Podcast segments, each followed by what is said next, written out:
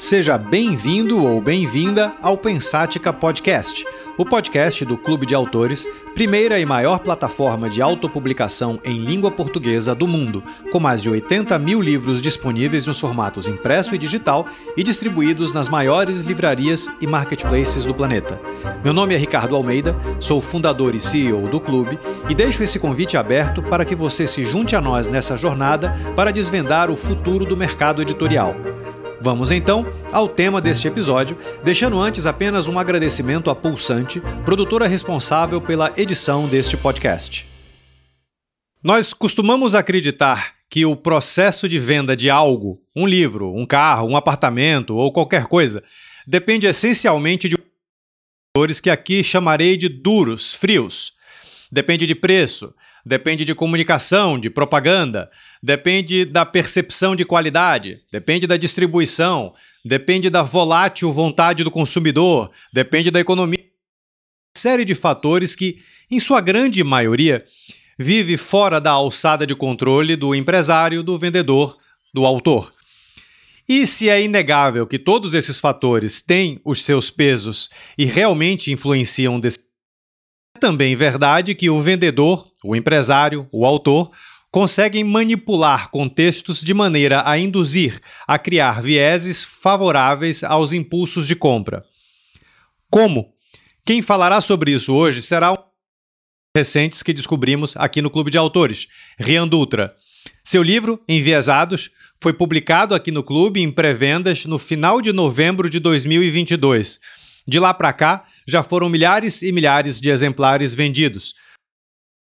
Comercialmente falando, é normal, tanto para livros independentes quanto para o mercado tradicional, que os picos de venda ocorram no lançamento e sejam seguidos por uma curva descendente de resultados. Não é o caso de Envio, que mantém-se no topo da lista como prova da tese do seu autor. Rian, afinal, é especialista justamente nessa técnica, se assim posso chamá-la, de enviesar decisões de compra. É pioneiro em psicologia design de experiência no Brasil, sendo um dos mais influentes designers da internet, na internet.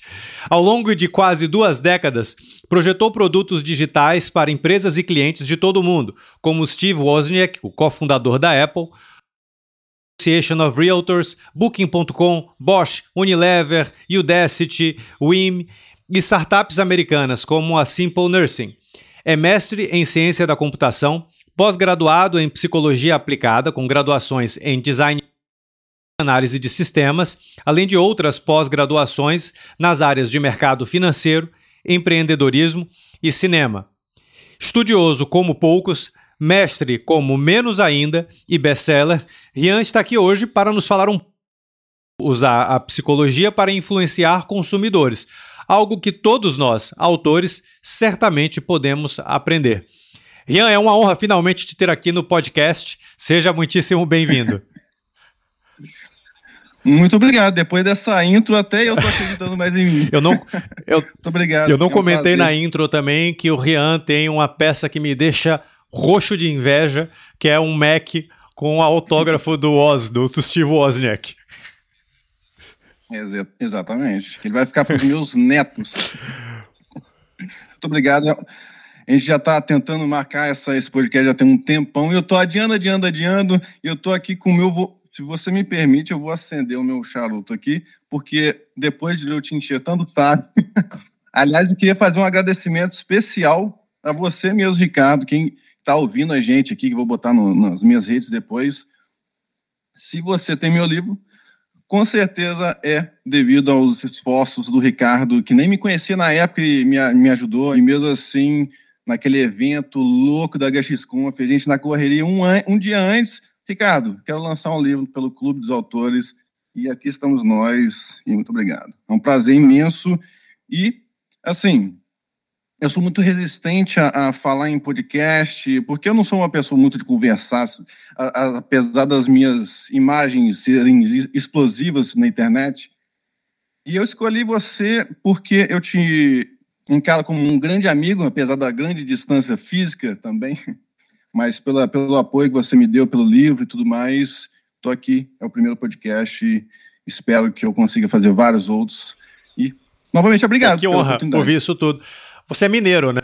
Meu sotaque é de Minas, eu sou tá. do Não, Rio. eu ia falar isso porque é o primeiro mineiro que, que fala que não gosta de conversar. pois é, eu tenho a parte de, da minha família em Minas, uma outra grande parte na, no estado do Rio, mas eu, eu, não vou falar de onde que eu moro, porque senão vai aparecer uns dois.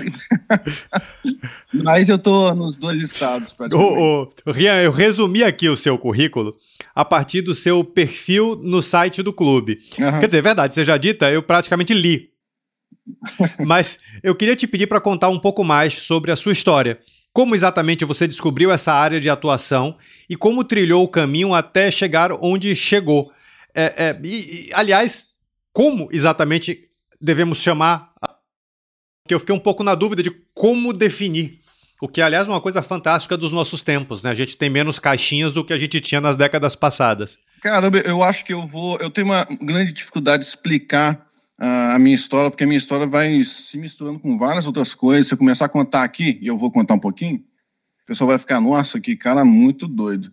Porque eu passei, por exemplo, na minha informação. Então, ó, só para você ter uma ideia aqui, quem estiver me ouvindo, a minha memória é muito. tem uns lapsos de memória. Então, eu vou puxar um assunto aqui, vou puxar uma história daqui, vai, nada vai fazer sentido, mas a gente vai se divertir aqui.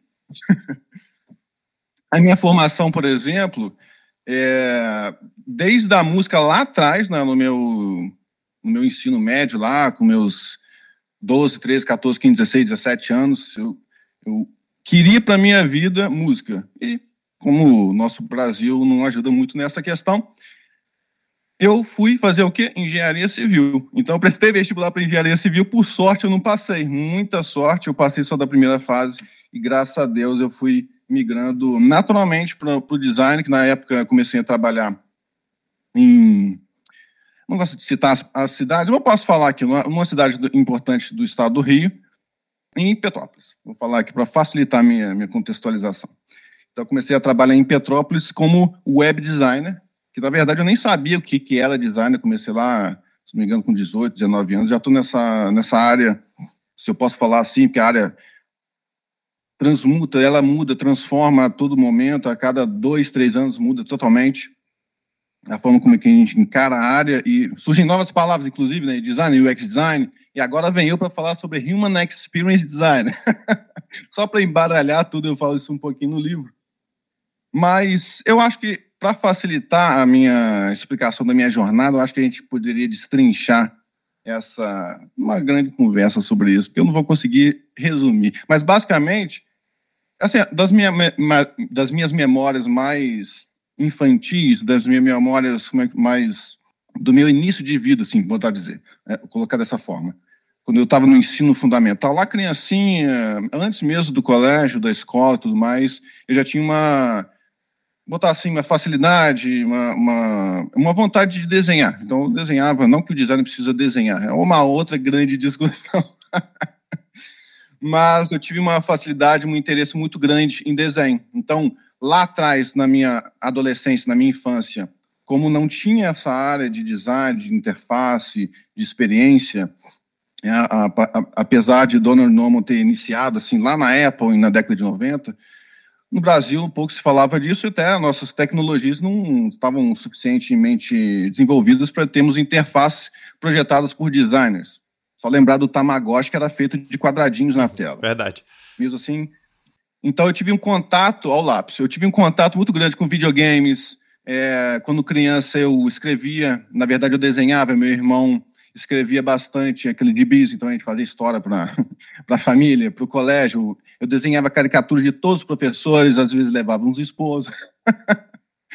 Mas é, uma lembrança que eu tenho muito forte na minha cabeça, que talvez seja inútil para a história de forma que eu estou contando em público, mas é que eu vejo claramente assim como que o, o, design de uma forma global, não o design de interface como a gente conhece hoje, mas o design gráfico, o design a, a parte de diagramar, por exemplo. Eu era aquela criancinha que todos os colegas chegavam perto, porra, escreve essa capa para mim, faz essa capa para mim. Eu fazia aquela capa com aquela canetinha hidrocor. Então, a partir desse momento, mesmo um pouco, é muito depois de eu ter essas habilidades essas vontades, botar assim, de desenhar coisas, é, eu acho que eu pela minha memória mais assim longínqua, eu encaro isso como o início do meu interesse pelo design, no caso do design gráfico, mesmo eu não tendo menor noção do que era design naquela época. Então, acho que partiu daí. Perfeito. Então, sim, pode falar. Não, pode, pode seguir, pode seguir, me ignore. Siga adiante. Você pode me cortar, porque às vezes eu fico muito doido por umas coisas, nada a ver, o pessoal vai falar, o que que tá falando aqui? Aliás, eu não acendi meu charuto. Se você quiser falar alguma coisa, eu encontro eu acendo o charuto. Na verdade, assim, é, é, é, é o, o, curioso é, do que acabou se concretizando na tua área de atuação é que se a gente olhar para a sua de, é, é, bom, desde a, do, do, ímpeto de cursar é, engenharia civil, que é super exata, né? É, é, até mercado financeiro, até cinema, que você acabou fazendo as duas coisas. Né? É, é, então, é uma, uma, uma amplitude que, por um lado, vai contra muito do que se fala no mercado, que você tem que ser específico em alguma coisa, etc. Por outro lado, eu pessoalmente acredito que quanto mais generalista mais visões de mundo diferentes a gente consegue acumular e mais a gente consegue ter repertório para afunilar é, é, em algo que a gente se aplique. Você acha que faz sentido é, isso? De alguma maneira, essas vivências e experiências tão distintas foram, foram te, te, te encaminhando para uma área que, que é tão específica que até o nome dela a gente tem alguma dificuldade de, de, de sei lá, carimbar? Certamente. Eu estou pensando aqui no meu início. Vou pensar em voz alta, espero que eu não fale merda. Mas no início, é, nem sempre tudo eu consigo explicar o que acontece na minha vida, as decisões que eu tomo. Eu acho que todo mundo é um pouquinho assim. E principalmente quando você é criança, você é adolescente, no início da carreira, com essa coisa toda de vestibular, pressão de família. Não que eu tenha tido algum. Eu tenho, tive algum probleminha de pressão de família. Principalmente na época que eu tocava guitarra, bateria e fazia umas letras muito loucas. E tocava na, na, na garagem e os vizinhanças não gostavam tanto. Mas é, eu lembro do início, do início da minha carreira, que é como eu disse, eu não tinha certeza do que eu iria fazer na minha vida. Eu tinha vontades. Eu tinha vontade de criar coisas, de, de mexer com tecnologia, porque graças a Deus é, eu tive um pai que me deu um computador muito arcaico na época, no, na década, no início da década de 90, um 386, que ele mal rodava o Paintbrush, então o lápis de memória vindo aí. Eu pus memórias aleatórias, mas eu estou anotando no papel para não me perder. Mas, por exemplo, na época de criança, para você ver como é que o design ele está intrínseco à minha vida. E se eu pensar agora assim, se você me perguntar por que, que eu escolhi o design, eu diria é, romanticamente que o design me escolheu. Porque eu não me vi em nenhum momento, mesmo quando banda, mesmo quando guitarrista, mesmo quando cabeludo e me chamava de emo no colégio, mesmo quando eu não queria, entre aspas, nada com a vida, apenas desenhar e tocar bateria, por exemplo, eu me via designer, porque eu fazia a camisa, eu fazia o logotipo, eu fazia todo o brand, eu fazia é, a página na, naqueles sites de música e tudo mais. Então você vê, é, voltando no que eu estava falando é, dos videogames, por exemplo, tem um.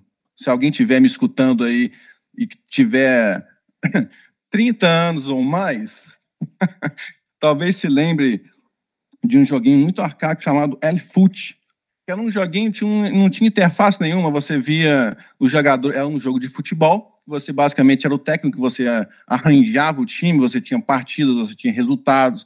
Basicamente você não fazia nada, você via, você arranjava os times, contratava jogadores e ganhava partidas e tudo mais.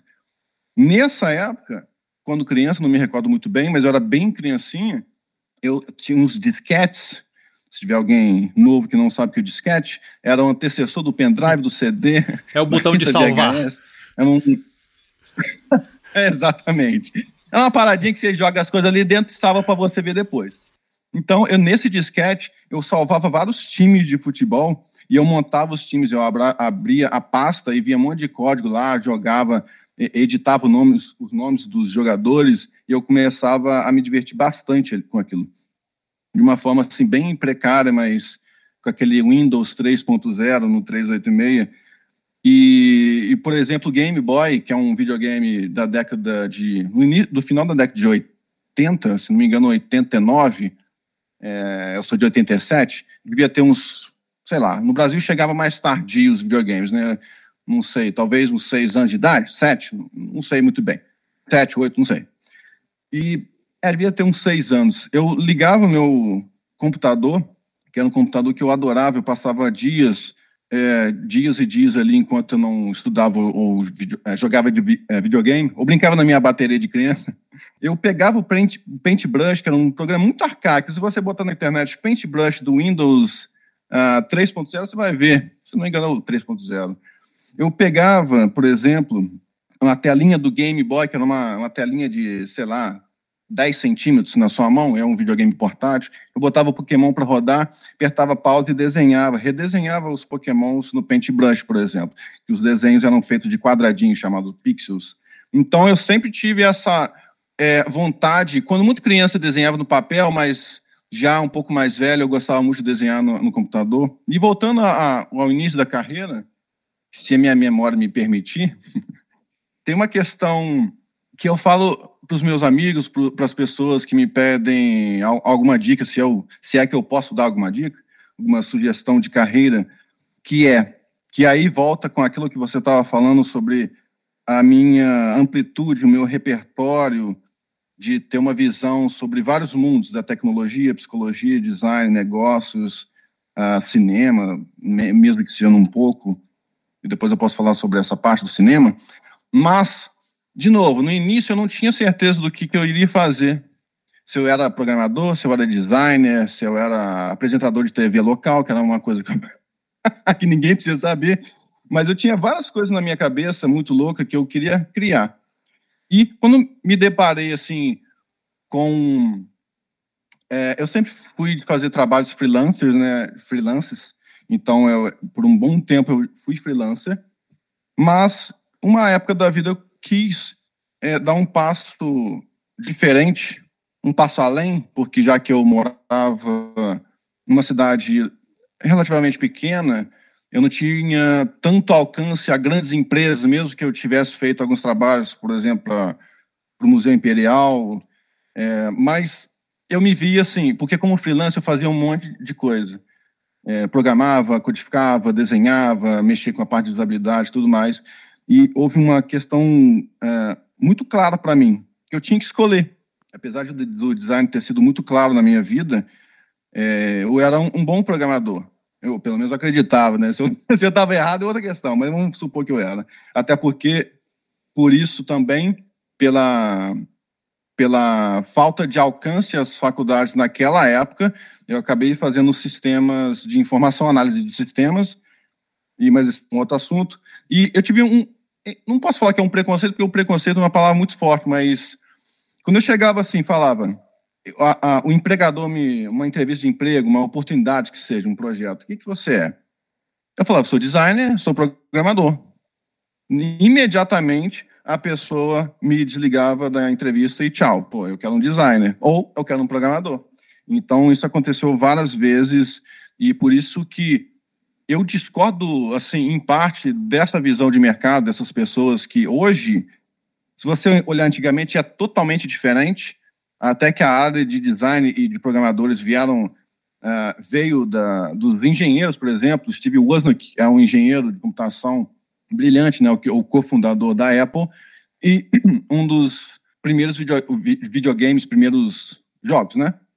Pro Atari foram, foi desenvolvido por, por Steve Wozniak, por exemplo, que ele não é designer nem programador, ele era um engenheiro, ele se, se não me engano. E, mas eu acho que eu bato muito nessa tecla, não mais, é, mais menos do que eu queria, mas eu falo muito sobre essa capacidade do profissional, que em inglês tem um terminho besta aí chamado shaped T, que eu acho que em, em português seria alguma coisa como profissional T né? Você sabe um pouquinho de tudo e se aprofunda num ponto. Foi que, a partir desse momento que eu tive um contato com um mercado assim que eu fui ignorado, que fui rejeitado por dezenas de empresas, dezenas de empresas, grandes empresas, é, não me quiseram, e eu comecei a, a questionar isso. Por que, que eu, eu sou ruim? Eu não estou preparado? É, eu preciso ficar localmente na minha cidade e continuar com a minha pequena empresa de duas pessoas? Eu não sei o que, que eu estou fazendo. E aí comecei a enxergar, me preparar, mesmo contrariamente ao que eu acredito um pouco, para o mercado. Então, vá lá uma dica do, do Rian. não foque especificamente num ponto e ignore o resto. Eu vejo muitos designers aprendendo Figma. Eu falo muito sobre Figma, que é uma, um software muito conhecido hoje em dia entre os designers, entre o pessoal de marketing também. Acaba aqui usando usa em, usa em vários momentos, mas acaba esquecendo a acaba esquecendo a própria faculdade, que é uma coisa crucial e, e muita gente é, joga contra a faculdade como se não precisasse. Você sendo, você sabe Figma, você é designer. Totalmente equivocado essa afirmação. É um repertório aqui que então, conta, né? um pouquinho. Exatamente. Então, saber um pouquinho de tudo e saber aprofundado sobre um ponto. Então, não é nem um lado nem outro. Saber um pouquinho de tudo e só. Ou saber muito sobre um ponto vai te isolar. Então, essa é a minha dica. Deixa eu reacender meu. Eu, eu, eu, eu imagino também que esse, essa amplitude de repertório trabalhar os fatores e, as, e, a, e a criação de viés como um todo. Então, assim, na, na, na abertura do, do, do, episódio, eu falei, listei aqui uma série de, eh, digamos, fatores frios né, que, que, que influenciam decisões de compra. Eles realmente são. É, ou seja, como é que a gente consegue manipulá-los a nosso favor? Manipular, você diz o que? Os vieses? No... Isso, isso, isso. Manipular os usuários? É, no caso, os é, que levam a uma decisão de compra, o que de certa maneira é só uma outra ótica para se olhar os, os, consumidores, os usuários que vão formar essa mesma decisão de compra. É, tem, um, tem um termo que é bastante conhecido, é, é difundido pela área do marketing, agora um pouco no design, que são os gatilhos mentais. Né? Eu acho que todo mundo já, hoje em dia, já ouviu falar sobre esses gatilhos mentais, que é um termo que eu não gosto muito, justamente por se assemelhar, se aproximar como se fosse de uma mágica ou uma magia. Vou botar um negocinho no site ali, pum, vendi. Muita gente chega para mim e fala, Rian, como é que eu aplico os gatilhos mentais? Se você percebeu, eu nunca falo sobre gatilhos mentais, exceto agora, para falar contra, mas eu nunca falo sobre gatilhos mentais é, na nos meus conteúdos, porque eu tenho uma visão, sei lá, estereotipada, uma visão errada, equivocada sobre simplista, é né? Muito simplista, exatamente. Muito simplista. Então, se alguém quiser saber sobre os vieses cognitivos, que é um pouco diferente dos gatilhos mentais, você pode ler meu livro, ou você lê um livro muito importante chamado Pense Rápido, Devagar, do Daniel Kahneman, que é um dos fundamentais dessa área de vieses e heurísticas. Mas é como se você colocasse alguma coisa ali na frente da pessoa seja um depoimento no site, seja você chegar pra, na vida real, você chegar dar um bombom e ela vai te retribuir com um contrato, isso não faz o menor sentido, pelo menos para as pessoas é, normais, botar assim, no mundo real. No fictício, talvez. Mas é o que é muito vendido em cursos, por exemplo. Como se você fosse transformar o seu negócio simplesmente porque aplicou os gatilhos mentais. Então tem uma questão muito complexa, né? Ninguém sabe como é que funciona a mente de verdade. Se você vê pela pelo livro de, do Daniel Kahneman, Pense Rápido Devagar, tem, tem um livro bastante importante também, que é o do Richard, uh, chama Nudge, que talvez fosse uma tradução, não uma tradução, mas talvez seja a origem do que falam de gatilhos mentais hoje, apesar de em inglês, gatilhos mentais significa gatilho mental mesmo, trigger. Mas, por exemplo, Daniel Kahneman fala no seu livro uh, Pense Rápido Devagar, que nossa mente é formada por duas mentes.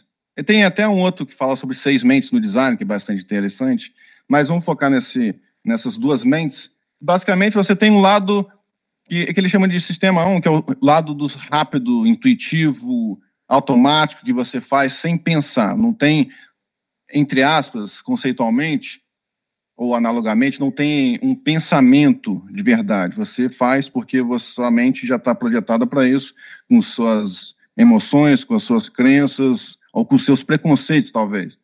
E tem um outro lado que é o sistema lento, o sistema 2, que ele chama na psicologia. É o sistema que planeja, o sistema mais reflexivo, que ele pensa. Se eu falar 2 mais 2, você vai falar 4. Mas se eu falar quanto que é 10 milhões vezes 392,50 centavos, você vai usar o seu sistema 2 para pensar. Então, esse sistema 1, um, que é o sistema rápido, intuitivo, que você faz as coisas sem pensar, que é muito louco da vida, e, nossa, tá fazendo, você não quer? Acabei de comer um pacote de biscoito, eu nem vi. Eu estava no cinema semana passada com a Gisele, minha mulher maravilhosa. Ela está rindo aqui, provavelmente. e eu estava com um pacote gigante de pipoca, porque ela tinha comprado outro. Eu falei, caramba, pipoca cara, mas tudo bem. Eu comprei um, ela comprou um pacotão de pipoca de tipo, sei lá, uns 30 centímetros de altura por 15 de 20 de diâmetro. Beleza, eu estou passando o filme vendo o Pânico lá o Pânico mais novo, e no final do, do, do cinema, eu, caramba, quase que eu comi o pacote inteiro, sem pensar, no automático. Então, é, tem coisas que. É um exemplo totalmente esdrúxulo e besta, mas tem coisas que a gente faz simplesmente porque a nossa mente, esse, esse, essa mente, essa do lado do sistema intuitivo, faz, sem a gente é, conscientemente ter controle, botar assim. E muitas dessas coisas, se a gente for falar um pouquinho mais chato, são as heurísticas. Então, esses atalhos mentais. Esses vieses cognitivos que eu falo nos meus conteúdos, no meu livro, são o quê? É quando esse intuitivo, essa mente intuitiva falha. Então, eu vi um cara, fui na. Beleza, teve uma, uma vez que eu fui numa médica que era excelente. Pelo menos falavam que era. Paguei caro, paguei, sei lá, 300 reais uma consulta para minha cara. Eu não vou em médico, não gosto. Brincadeira, adoro médico, adoro vocês. Mas eu fui no médico com um problema que vocês não precisam saber o que, que é, mas é um problema, problema leve. E beleza, eu apresentei o problema, estou aqui, tal, tal, tal, tal, tal, tal, tal. Toma esse remédio que custa 120 reais, mas cuidado. Esse remédio aí você tem que tomar é, com essa indicação, essa hora do dia, porque pode ter efeitos colaterais no seu maravilhoso organismo. E depois de uma semana eu descobri que não era aquele problema que eu tinha gastado 300 reais, 120 de remédio, e dando uma leve ferradinha no meu organismo, porque simplesmente bastaria usar um outro medicamento que nem era ingestivo, ingestido, se é, se é que existe essa palavra. Mas o que estou querendo dizer, o meu pensamento rápido é, eu vi aquela mulher falando bem dela, a prova social, eu fui lá, ela estava de jaleco branco num escritório, uma, como é que chama? Um lugar lá, uma, uma um consultório. Consultório, exemplo. um consultório maravilhoso, com um ripado de madeira na parede, tem uma secretária ali, nossa, excelente, num, num prédio comercial perfeito no centro da cidade. É autoridade. Eu vou acreditar no que ela está falando simplesmente porque ela está que ela está falando sobre isso, porque ela tem o diploma. Então, assim que eu vejo a imagem dela, eu acredito simplesmente porque eu vi a imagem dela. Isso é a heurística falhando. Eu não fui atrás para ver sobre uma segunda opinião de médico. É como se você fechasse. É como se você visse, você visse uma pessoa. Você vai fazer reunião, muita gente dessas áreas da internet, dos milionários da internet, eles têm essas artimanhas. É, eles mostram carrões, mostram mansões. Na verdade, você não sabe se ele comprou o carro financiado, se aquela casa é alugada.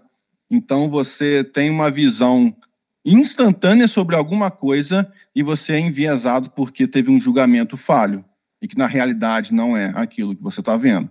Então esses são os viés cognitivos. E para fazer isso com o usuário tem duas questões. Você pode enganar ele ou você pode criar um caminho para que ele escolha a melhor opção. E aí tem um dilema, né? Qual é a diferença de eu criar um caminho para que ele escolha a melhor opção ou enganar ele a escolher aquela opção que vai beneficiar um negócio, uma, uma política, um, um governo, ou um grupo de um condomínio. O que, que vai? Qual que é a diferença? Não, você pode falar, a minha intenção é que ajude ele a escolher a melhor opção. Mas quem sabe quem é a melhor opção para ele? Então eu tenho esse grande dilema e quando mal aplicado pode gerar muitos problemas para a vida da, da pessoa, sei lá, uma pessoa que, sei lá, vamos falar mal de curso, uma pessoa que compra um curso por 4 mil reais, pensando que vai mudar a vida e vai se transformar num milionário trader. Não que existam trailers, eu adoro trailers. Adoro traders e médicos. Deixa eu fumar um pouquinho agora, já tô falando besteira. Deixa eu te, deixa eu te perguntar uma coisa, uma pergunta é, é, é, direta, mas e, e talvez ex excessivamente complexa. Eita! Como que a gente cria um, um, um viés de compra? É, é há um, um, método específico, um, processo que deva ser seguido para se criar uma espécie de caminho de indução é, dessa é, é, mantendo aí tudo que deva ser observado em relação a dilemas éticos ao se convencer alguém? Eu vou nem, nem entrar nessa questão ética, que é uma questão tão complexa, que eu posso falar alguma besteira, mas é uma questão fundamental. É, poderia, é, poderia virar um novo podcast. Éticas nos vieses e no design. Mas, deixa nessa parte de lado, aí entra a questão dos gatilhos, que eu não, não vejo dessa forma, como você coloca, é, não você, mas a, o designer, o, a pessoa que está criando o marketing ali, o estrategista, coloca um, um, gatilho mental que vai transformar a cabeça da pessoa. Pode ser, pode ser num caso isolado, mas na maioria das vezes vai ser muito superficial, como a Udemy faz, por exemplo. É, ela, ela, coloca no site lá que está em promoção um custo de 290 reais por 30 reais. Nossa, que promoção excelente, né? É o viés da ancoragem, de 230 é oportunidade, ainda bota escassez. Você pode comprar só, aliás, é, a Udemy não especificamente, mas ela, ela coloca essa, essa questão de você ter que resolver rápido, você tem que, é só até hoje, vai lá, só 30 reais, hein? Você diz 290 reais, pô, já até aumentei, de 290 por 30 reais. Isso é uma coisa superficial que acaba que as pessoas, no final das contas, acaba percebendo que todo mês tem a mesma promoção. Então, na verdade, o preço original é 30. Então, não adianta você criar é, armadilhas para tentar capturar o usuário ou os clientes. Há vezes que poderão funcionar, mas eu não acredito nessa abordagem, pelo menos não é a abordagem que eu gosto.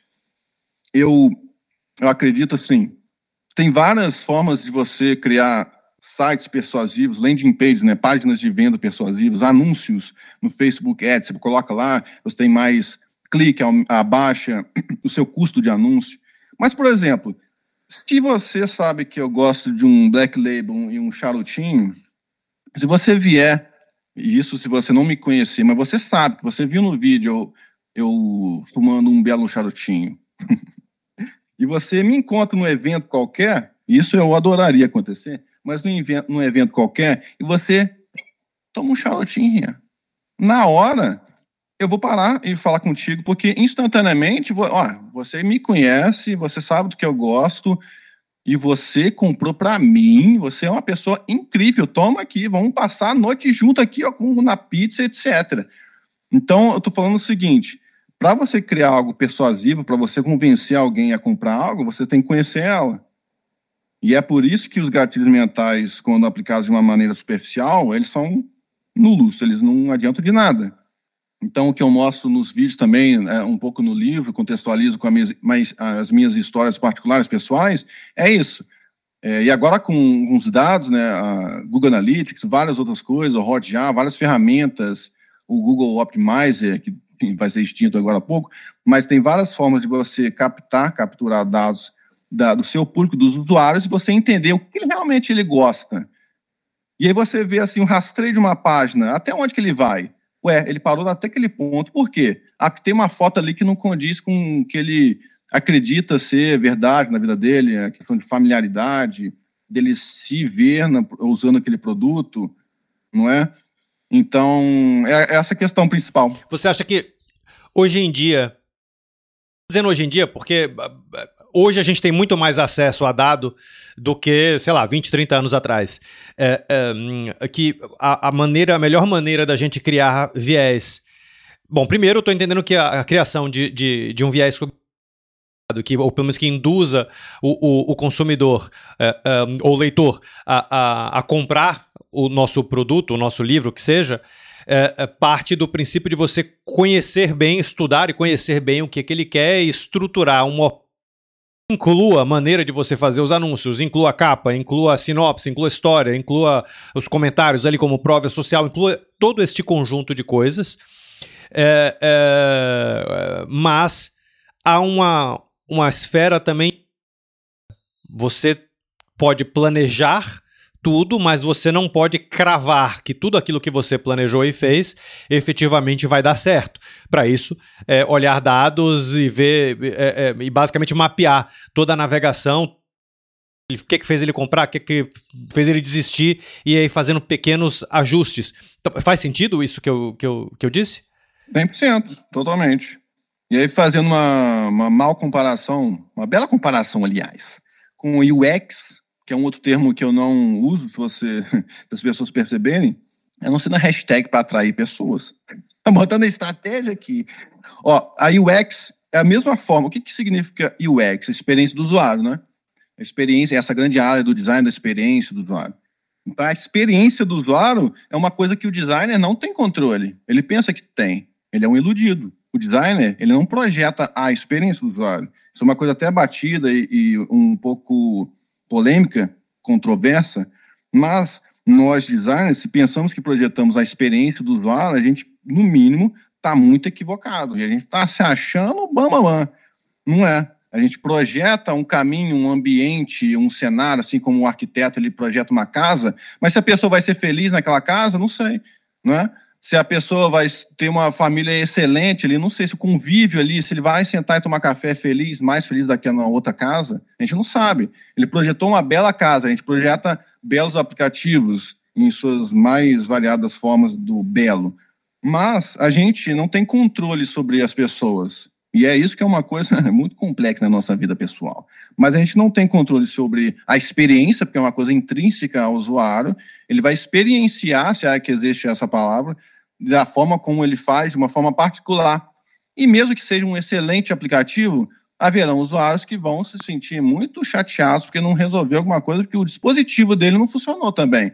Ou se ele estava no meio da praia solarado lá, suando, e ele não conseguiu usar o aplicativo porque batia o sol na tela e a experiência foi uma porcaria. Então, tem várias coisas que vão além as interfaces, e aí que toca no, no assunto da, de, desse, desse conceito que eu tento levar para frente, difundir, que é a experiência humana, o design da experiência humana. Se você quiser falar chique no LinkedIn, é Human Experience Design. mas basicamente é a mesma coisa. A gente não tem controle sobre a experiência, mas a gente projeta pensando um no todo, na vida dele, no cotidiano, como é que vai afetar isso. A mesma coisa para os gatilhos mentais. Vamos esquecer esse termo, os viés cognitivos. A gente projeta pensando que poderá alterar, impactar a forma como é que ele enxerga o produto, a percepção. O branding faz muito isso, altera a percepção uh, do público. Então, a gente não consegue ter certeza absoluta que aplicando a prova social, blá, blá, blá, viés de ancoragem, viés atencional, viés da ambiguidade, status quo, blá, blá, blá, blá, blá, que a gente vai vender bastante. Isso depende de vários fatores, né?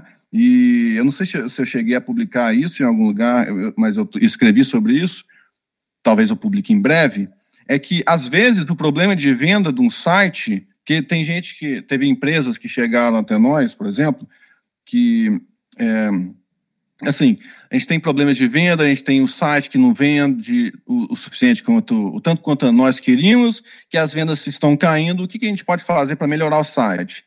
É uma questão tão complexa que demandaria uma semana, duas semanas para identificar, ou mais, né? Dependendo da amplitude do projeto, mas para identificar o problema. Às vezes o problema simplesmente não é o site, é o produto. Às vezes a, as pessoas não querem o produto. Às vezes as pessoas se batem no anúncio e não querem clicar no anúncio. Às vezes o Instagram é uma porcaria e o perfil não faz que chegue até aquele incrível produto. E até eu falei sobre isso, inclusive, recentemente. Né? Um site ruim para um produto bom, um site bom para um produto ruim. Se você tem um site ruim, um produto excelente, talvez você não alcance as pessoas para que elas conheçam esse produto excelente. É o caminho, o site é o caminho. E o anúncio, se você trabalha com tráfego pago, é a porta. Então, a porta para um condomínio, imagina assim, olha que analogia maravilhosa. Tem uma porta que você entra, você tem a porta que é o anúncio, o seu Instagram, ou sei lá, alguém que falou, e você entra por esse caminho que é o shopping. Já mudei do condomínio para o shopping. Mas, enfim, a gente não tem controle sobre tudo. E é por isso que é extremamente importante, e que você estava falando sobre dados, é, se você pensar há 10 anos atrás, né, até recentemente, né, até hoje, deve ter alguém no centro da cidade panfletando alguma coisa, nada contra, mas é uma, é uma botar assim, uma abordagem que a gente não tem dados nenhum. A não ser que a pessoa que esteja panfletando, distribuindo o panfleto, esteja instruída, ah, panflete somente para meninos de que aparentam ter 15 a 16, 17 anos. Beleza, aí é um pouco mais direcionado, mas você não vai saber o que, que aconteceu depois. Se ela amassou, jogou fora, se leu, até qual parte do texto ela leu, se ela viu imagens, se ela acessou, talvez o acesso a alguma página na internet poderia ser rastreado, mas só. Mas agora na landing page, nas páginas de venda, nos sites, em aplicativos, a gente consegue controlar isso, os dados. A gente só não consegue controlar as pessoas ainda. Ainda. O, o, o Rian, falando. Eu queria juntar isso com um exemplo bem prático do o processo uh, uh, de, de uh, comercialização dele, né? Do, do, do, enviesados. Você consegue dar alguns exemplos práticos de como que você usou as, as, técnicas, eu vou chamar de técnicas de viés.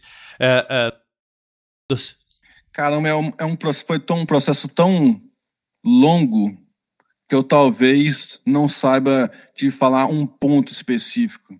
Mas, assim como eu estava assistindo o maravilhoso Thiago Fint, no Thiago Negro, no Primo Cast, ele. É a mesma questão é de um período tão longo, porque antes de eu. Vou colocar assim, de eu conseguir essa visibilidade no Instagram, uh, eu já fazia um trabalho antes. Eu tinha um Instagram que escrevia em inglês, totalmente equivocado, de pensar em fazer um, um produto naquela época em inglês, um canal, um conteúdo em inglês. Mas desde aquela época eu já tinha os três ou dois, três, quatro é, capítulos escritos. Então foi um processo tão longo que aí é tudo a questão de um bom momento, né? Então, naquela época, eu tenho certeza se eu lançasse naquele momento o livro em inglês, seria provavelmente um fiasco. Não chegaria, não alcançaria as pessoas, não é verdade? Então, é tudo um processo que foi de etapa a etapa, que um dia a Gisele pode me, corrigir depois, mas um dia, talvez em maio de 2022, ela me deu uma ideia. Eu acho que as pessoas poderiam gostar de uma forma mais prática. Aliás, vou anotar aqui para não esquecer, mas um pouco antes disso, porque o livro e o meu conteúdo e a minha, minha imagem na internet tem está muito conectado. Eu não posso falar do livro sem falar da minha trajetória inicial do Instagram, das redes sociais, TikTok, por exemplo, do YouTube. Antes, tem um grande amigo meu, muito doido, mas é, é mas é gente fina, chama Renan Oliveira. que ele conversava comigo e olhava meu LinkedIn e falava, Renan, pô, muito maneiro aquele seu conteúdo sobre psicologia, hein? Eu só não entendo nada. Falei, caraca. Aí, beleza, eu ri pra caramba naquele dia. Pô, legal, hein? Tu é muito doido mesmo, hein? Você gosta, mas não entende. Aí eu fiquei pensando naquilo, ele não entende. Então, se eu pensar como designer, eu falhei rude, como diria o Paulo Cuenca. Mas eu falei de uma forma que eu poderia ficar ajoelhado chorando a eternidade, que não ia resolver. Eu estava falhando na forma de comunicar. Porque eu não estava comunicando da forma como eu deveria comunicar. O que, que eu deveria fazer é me aproximar da forma como é que eu falo no dia a dia, mesmo que a maior parte do tempo eu seja bem mal-humorado, mas quando eu quero falar, quando eu converso, como eu tomo um uísque, fumo um charuto com meus amigos, eu consigo falar de uma forma semelhante, um pouquinho menos estourada, menos caricatura. Caricatura. No vídeo está caricatura, eu sou a realidade. Mas no vídeo é um pouco o que eu sou nos momentos divertidos. Então, eu me eu vi aquele comentário do Renan e eu pensei assim, eu preciso mudar. Então, eu parti do inglês para o português. Sou brasileiro, escrevo em português, tem muita coisa para fazer no Brasil, muita gente que precisa desse conteúdo. E a primeira coisa foi focar em português. Apaguei o livro todo que eu tinha feito, apaguei nada. Traduzi em português o que eu tinha escrito e comecei a pensar na linguagem que, que eu poderia se assemelhar ao que eu fazia há muito tempo atrás, quando criança, quando eu filmava com meus irmãos, com meus primos, eu fazia uns filmes de terror muito louco, fazia piada, brincava com, com, cachorro. E o que eu fiz foi me aproximar de mim. E a partir do momento que eu fiz isso, maravilhosamente, o público retribuiu gradual, graduativamente. E foi a partir daí que eu comecei a criar essa imagem, que é a minha imagem caricaturizada. É a minha imagem, é a, a, a criança dentro de mim. A vida é complexa. Seu personagem. Criança, exatamente. É a minha representação da forma como eu poderia viver num mundo fictício. Num mundo muito louco, engraçado.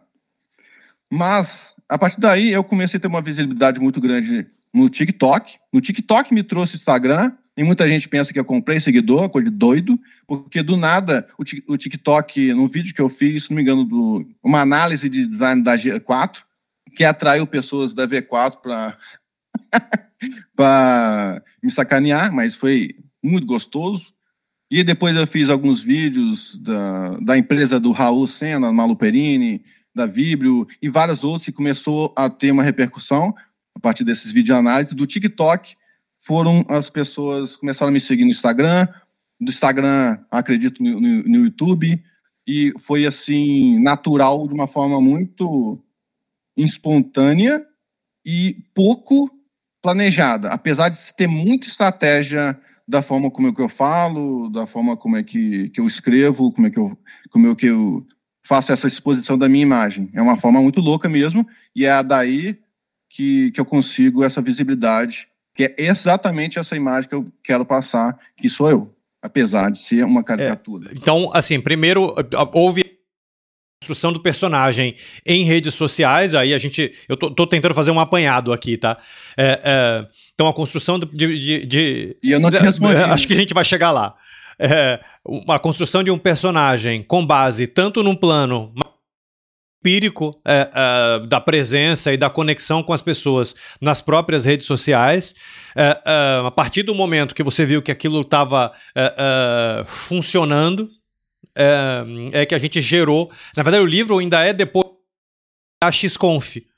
Você pode falar um pouco do, de como que a HXConf, que é o teu evento, né, é, é, acabou entrando na, na, na, história? Cronologicamente, o livro veio antes de qualquer coisa. Os três primeiros, quatro, não me recordo bem. E aqueles três primeiros capítulos, ou quatro, não me recordo bem, são exatamente os mesmos que estão no livro até hoje. Então é como se eu me reencontrasse. Porque no livro eu, eu, conto um pouco da minha vida, se não me engano, ali nos primeiros capítulos eu conto algumas coisas que eu julgo ser divertidas, engraçadas, e eu acho que esse é o grande ponto do livro, que traz histórias que é, se juntam aos projetos de design. Então veio o livro, depois veio essa construção na, nas redes sociais, especialmente TikTok, depois Instagram, fiquei mais forte no Instagram depois, e a GaxConf, na verdade, veio depois, né? É o livro é porque, assim, é difícil de eu falar assim, um momento preciso da construção minha na internet, porque desde os primórdios daquela rede social lá no Marcos do Quebec, Facebook, eu já era uma das pessoas que mais comentava, que mais é, trazia discussões para os grupos de design. Então, as pessoas meio que já me conheciam, mas como, como o cara que trazia notícias, informações ali, assim como o Daniel e várias outras pessoas importantes para a área ali. Daniel Furtado. E então, essa construção veio desde desse momento, que eu já era um pouco assim, falava algumas polêmicas e tudo mais, gerava discussões, como recentemente eu postei lá no Instagram, sobre design é, e tecnologia. Mas então, assim, se eu colocar como construção desde essa época, então veio o iníciozinho, minha parte na internet, depois eu quis escrever um livro sobre isso para registrar, sobre a construção da, do design, da experiência, da psicologia, e a HXConf veio depois, muito impulsionada pelo, pelo aceite do Daniel Furtado, que eu tinha uma ideia muito muito abstrata assim, vamos falar sobre, vamos fazer um evento sobre design que fala não, mas nessa besteira assim, muito besteira, não, desculpa, uma coisa muito superficial, não, vamos esquecer essa essa essa questão de ferramenta, a gente precisa mais se aprofundar na parte mais importante do design, que é o ser humano, o usuário. A gente projeta pelo menos 99,9% das vezes para humanos. A não sei que você tá, esteja fazendo uma tigela para cachorro.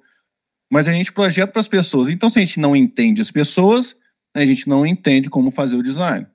Então, é nesse foco, nessa, nessa visão do design, que eu procurei fazer a HXConf, que é a conferência de Human Experience, a, a conferência de experiência é, humana. Eu, eu acho que na, na síntese que eu fiz, eu acabei pulando talvez o mais importante disso tudo é, é, para você ter autoridade você tem que ter conhecimento, né? Então, talvez a primeira coisa seja, e aí com base na sua ou nas suas formações em, nas mais distintas áreas, então a gente tem uma ciência ali por trás. No sentido de que a gente tem um conhecimento, você estuda uhum. muito mais do que a maioria. É, é, então você tem conteúdo. De posse desse, desse, desse conteúdo, aí sim você partiu para a construção é, é, de um personagem que você foi lapidando conexão a conexão, rede a rede, conteúdo. É, então foi do conhecimento para o personagem que, que, que, criou a autoridade a partir da qual é, você começou a, a, a gerar é, é, aí produtos mais práticos, seja o livro, seja HXConf, consultorias, é, seja, seja tudo. Então, estou falando besteira, faz, faz mais sentido? Exatamente. Tá. Perfeito. Deixa eu te perguntar algo sobre o. negativar a pergunta, né?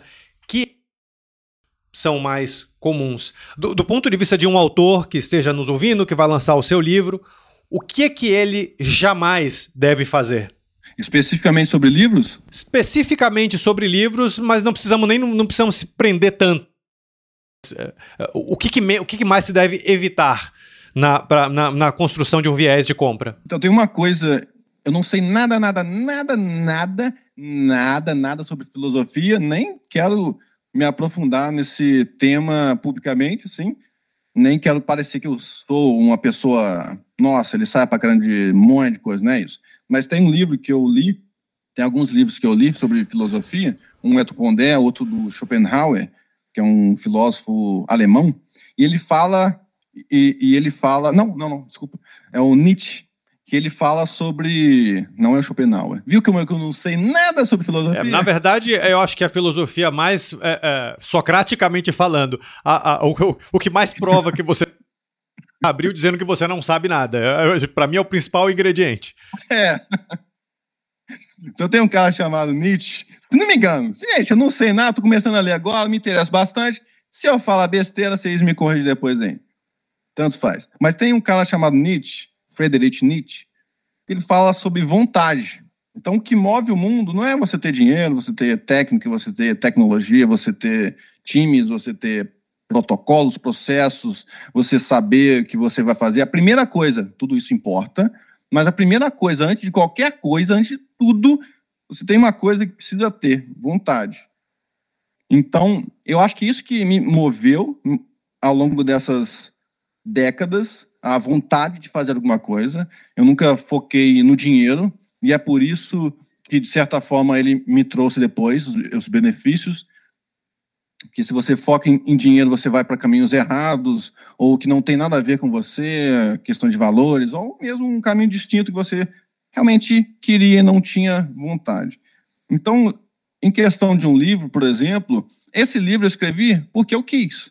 Eu tive a vontade de escrever dessa forma. Inclusive, é esse foi um grande dilema é, que bateu na minha cachola de uma forma que eu fiquei de uma insegurança enorme que eu discutia com a Gisele, com a minha mulher maravilhosa, que era os designers, eles são muito técnicos, ou eles aparentam ser muito técnicos, principalmente no LinkedIn. Tem um monte de gente metida lá.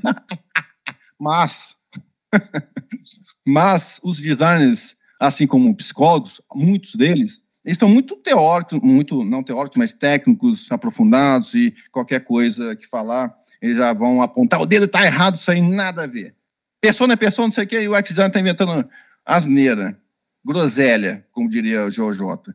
Mas esse livro eu escrevi porque eu quis, a vontade de contar algumas histórias e fugir desse, desse formato de livro técnico. E foi justamente essa vontade que fez esse livro que esse livro se aproximou à forma como eu conto as histórias, como eu falo, a forma como eu gosto de ler, inclusive, principalmente, são os melhores livros.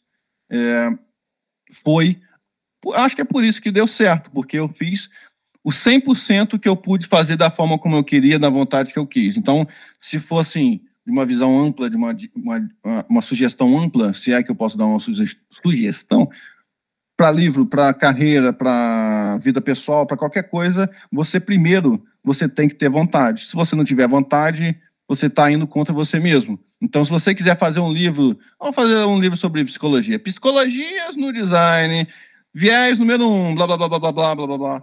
E você não se assemelhar, não familiarizar com esse tipo de leitura, você está fazendo simplesmente porque você quer ou se colocar no mercado como um cara. É, usar uma palavra, um cara muito técnico, inteligente, nossa, crânio, e talvez não dê certo dessa forma. Então, fazer. A minha vida sempre foi assim: fazer, e eu tive muito privilégio por conta disso, mas fazer porque eu quero, dessa forma, claro, com discernimento e com inteligência para escolher as coisas e não seguir uma banda de rock simplesmente que eu queria naquela época, até porque a família foi contra. Você acha que, bom, o maior erro, portanto, seria é, é, fazer algo por motivos que não seja a própria vontade? Exatamente, exatamente.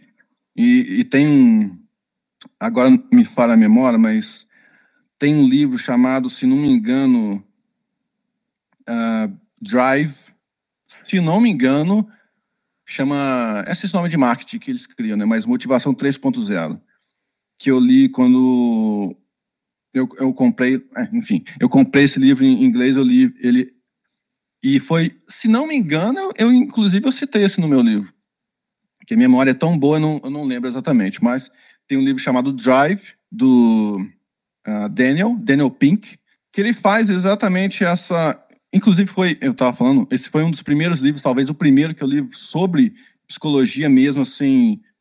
É, e quando eu falo psicologia, não tem nada a ver com a do, do meu irmão, do Renan, psicanálise de clínica, é psicologia cognitiva, comportamental, que muito se assemelha aos objetivos da neurociência atual, apesar de não ter nada a ver uma coisa com a outra. Eu não falo sobre neuromarketing, por exemplo, neurociência, é uma outra categoria totalmente diferente, eu não sei muita coisa sobre isso.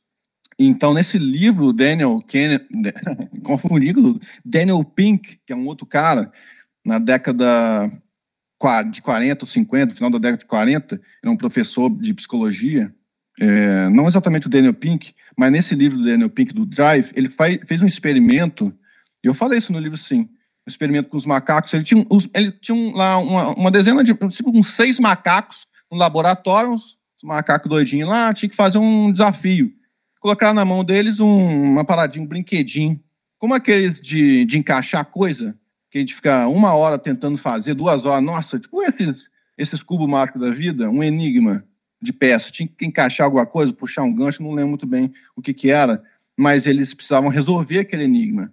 E de início ele pensou assim, pô, esses macacos são muito doidos, eles vão conseguir fazer isso não, isso é muito complicado, até eu tenho dificuldade, eu sou um ser humano, tenho dificuldade para resolver esse desafio. E ele pensou que esses macacos, esses seis, sete macacos, eles demorariam dias e precisaria dar recompensa. Vai, se, ó, botar uma bananinha do seu lado aqui. Se você fizer um negocinho, te dou banana. Não sei o sei lá o que, que eles comem laranja. e ele percebeu que esses macacos, eles resolveram esses enigmas de uma forma muito rápida, muito assim, nossa, eles não pararam, eles não saíram dali enquanto resolveram aquela parada. Olha uma coisa surpreendente, impressionante, ficou perplexo. E aí ele percebeu que ele nem precisou dar fruta, nem banana, nem laranja, nem água, nem nada. Ele simplesmente, eles simplesmente resolveram aquele enigma porque quiseram. Eles tiveram a vontade de resolver aquele enigma porque era divertido. Então a própria recompensa, a recompensa era o próprio prazer de resolver o enigma. Então isso tem muito a ver com a, com a minha, a, a minha forma de, de encarar a vida, de seguir as coisas que eu faço eu tenho que fazer uma coisa 100%. E para fazer uma coisa 100%, eu preciso querer muito. Se eu não quiser muito, não alcanço nem 50%. E eu acho que isso serve para qualquer coisa. Para livro, para faculdade, para carreira, até para os seus relacionamentos. Rian, para fecharmos, você, além de todas essas, é, para haja essa pergunta, mas além de todas essas, você poderia deixar mais algumas dicas ou regras, eu não sei se a gente pode chamar de regra, é, é, para que o autor que nos ouve efetivamente consiga enviesar os seus leitores? Caramba, pense muito na capa. a capa e o título. As pessoas são, com, com devido respeito à palavra, são preconceituosas. E pense na capa, no título, na, na sinopse, no, no, no, textinho ali que eles vão ver na, na, no site da, do Clube dos Autores, na Amazon, seja lá onde, onde que elas foram comprar, isso vai impactar muito, porque a gente não tem tempo hábil, a gente não tem essa habilidade de, de consumir um livro novo, inédito, que a gente não conhece o autor, o livro, etc., em cinco minutos que a gente vê na internet. Então, a capa e o título precisam ser muito direto ao ponto, impactante. E, por incrível que pareça, essa capa do Enviesado, a gente fez um, um puta, uma puta, oh, desculpa, uma grande pesquisa. a gente foi em livraria, a gente fez vários rascunhos, a gente comprou vários livros boi, colocar, a gente colocou um do lado do outro. E essa capa que vocês veem é fruto de uma pesquisa, mesmo que ele tenha uma cabeça muito doida, algum negócio ali, e é vermelho com preto, e é isso. Pense nessa, porque assim como o um anúncio na internet, assim como um site para chegar numa empresa, assim como a sua roupa, apesar de das grandes implicações que o preconceito tem, importa muito. Infelizmente, é isso. É, é o mundo. Perfeito. É o mundo. Rian, muitíssimo obrigado. A todos que nos ouviram, eu que leiam o livro do Rian, o Enviesados, que está tanto no Clube de Autores Brasil quanto no Clube de Autores Portugal. E nas, nos principais canais de venda, como Amazon, Estante Virtual, Mercado Livre, etc é, tanto nos formatos digital. É uma, é uma aula de marketing como poucas, até porque é uma aula de marketing por um caminho diferente do tradicional. E qualquer coisa que fuja do tradicional, o tradicional a gente já ouve em tudo quanto é canto, sempre vale a pena, né? Bom, e claro, deixo meus agradecimentos também pela audiência e até o próximo episódio.